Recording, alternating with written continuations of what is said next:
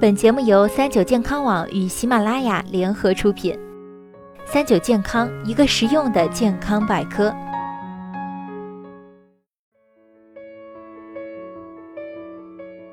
嗨，大家好，欢迎收听今天的健康养生小讲堂，我是主播探探。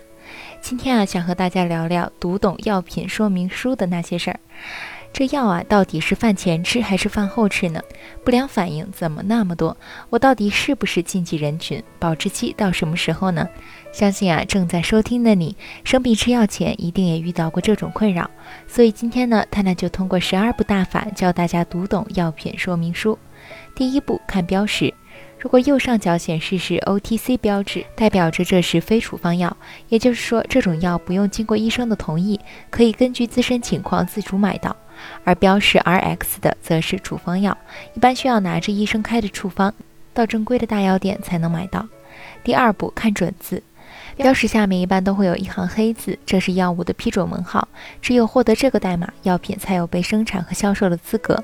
模板是国药准字加字母加八位数字，而中间的字母代表着药品的类别，譬如 Z 代表中药，B 代表保健药品，J 则代表进口包装药物。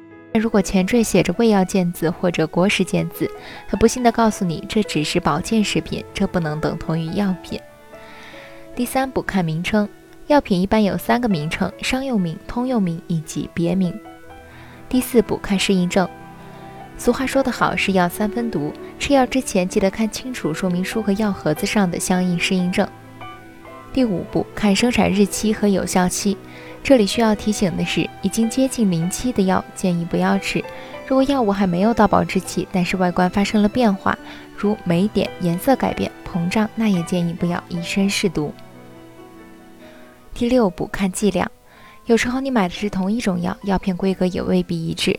有的厂家一粒药一百毫克，有的厂家五十毫克。如果你只记住吃药的粒数而不看剂量，就很容易服用过量。第七步，看有效成分。如果你或者家人同时在吃多种药，就需要留心这一步。拿感冒药为例，它一般是复方制剂，所以一个药会含有多种成分。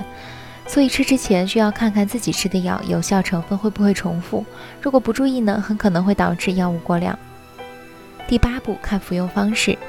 为提高药物的溶解率和吸收率，大部分药物啊都需要喝两百至三百毫升水来送服，但有些人喜欢干吞，但这种服用方式，药物容易粘附在食管壁上，造成食道损伤。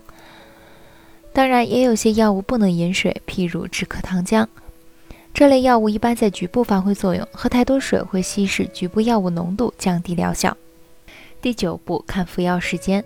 譬如空腹指的是清晨未进食前的三十至六十分钟，饭前及三餐前的三十至六十分钟，饭时指饭前片刻或餐后片刻，饭后及餐后十五至三十分钟，睡前指的是睡前十五至三十分钟。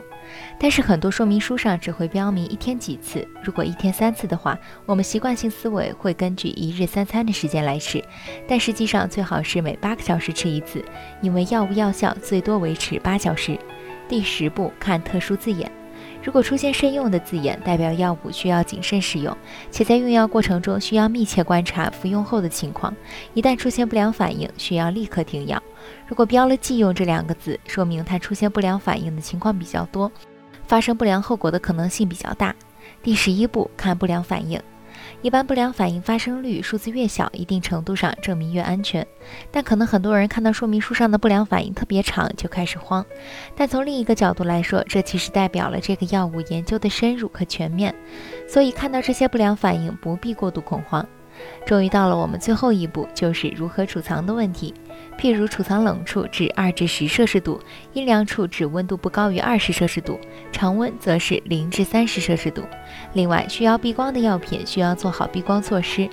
除了药品之外，也建议大家家庭常备一些常用工具，如血压计、体温计、无菌纱布、绷带、棉球、创可贴等。另外，如果对病症程度和病因判断不清，一定要到医院就诊治疗，千万不要乱吃药。好了，今天的节目到这里就要和大家说再见了。